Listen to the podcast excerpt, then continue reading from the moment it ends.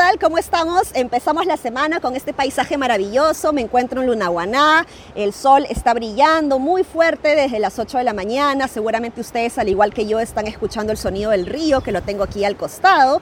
Así que empezamos la semana con mucho optimismo porque viene una semana con cambios evidentemente cruciales para el país. Y este fin de semana las noticias han estado concentradas justamente en ver quién va a liderar la mesa directiva, en eh, ver quién va a ser el equipo técnico de Pedro Castillo, quién va a ser el gabinete Pedro Castillo, pero hay una noticia que ha pasado desapercibida justamente por los temas anteriores que acabo de mencionar y es justamente la encuesta del IEP. Y en la encuesta del IEP podemos ver cosas interesantes respecto a la percepción de la ciudadanía vinculada a eh, justamente las expectativas y las reformas a las cuales se debería concentrar Pedro Castillo.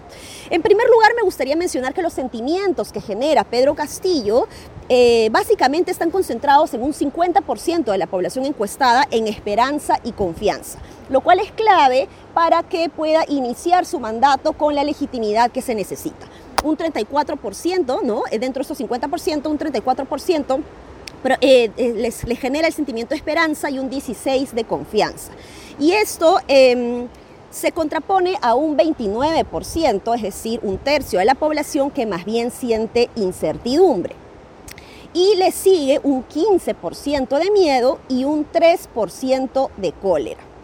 Frente a los cambios respecto al modelo económico, es interesante ver que un 23% pide que se cambie totalmente el modelo económico y un 61% pide que se mantenga el modelo económico con cambios. Es decir, estamos hablando casi de un 84% que pide que haya cambios, algunos radicales totalmente y otros más o menos moderados respecto al modelo económico. Creo que la pandemia nos ha dejado claro que efectivamente tenemos que hacer algunas reformas, aunque como estamos viendo aquí, la mayoría de la población pide que se mantenga este modelo, pero que se haga justamente algunas reformas un tanto más moderadas y no tan radicales. Un 15%, por el contrario, pide más bien que se mantenga el modelo económico tal cual como está. Luego, si vemos ya el tema del cambio de la constitución, es interesante mencionar que también un 23%, la misma cifra que pide que se cambie totalmente el modelo económico, un 23% pide que se cambie una nueva constitución totalmente. ¿De acuerdo?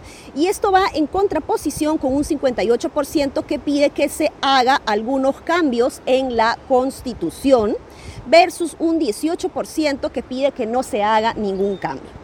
Si vamos y dividimos estas cifras por ideología o autoidentificación eh, ideológica, política o niveles socioeconómicos, es interesante ver, por ejemplo, que un 54% de los que se autoidentifican ser de izquierda piden que se mantenga el modelo económico pero con cambios. Ojo, ¿ah? de la izquierda, esto es bien interesante y un 36% más bien de los que se autoidentifican ser de izquierda piden un cambio total del modelo económico. Luego, eh, respecto al cambio total del modelo económico, un 31% de los niveles socioeconómicos D y E también son los que piden un cambio, es decir, un tercio de este sector de la población.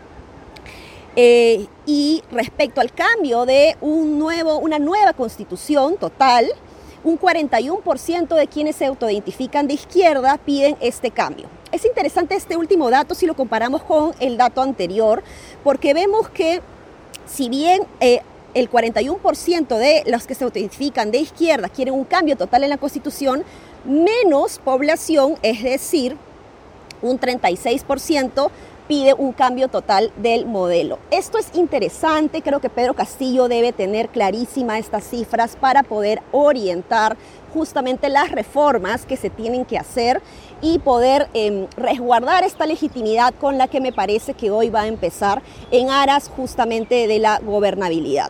Esta semana es crucial, como decía, porque va a depender justamente mucho del equipo técnico y de las personas con las que se rodee. Recordemos también que en esta encuesta un 85% de la población no está de acuerdo con que Vladimir Cerrón participe en el gobierno de eh, Pedro Castillo y sector de la izquierda, ojo, un 77% no está de acuerdo con que Vladimir Cerrón sea parte de esto. Mis mejores deseos para Pedro Castillo, evidentemente mis mejores deseos para él son evidentemente los deseos para el Perú. Creo que es hora de cerrar estas grandes brechas de desigualdad que tenemos. Tiene ahí un gran tema para trabajar estos cinco años que le tocan al nuevo presidente de la República y esperemos que los pueda hacer con la debida estrategia, prudencia y sobre todo amor por el Perú y nuestra gente. Un abrazo y feliz 28 de julio. Nos vemos.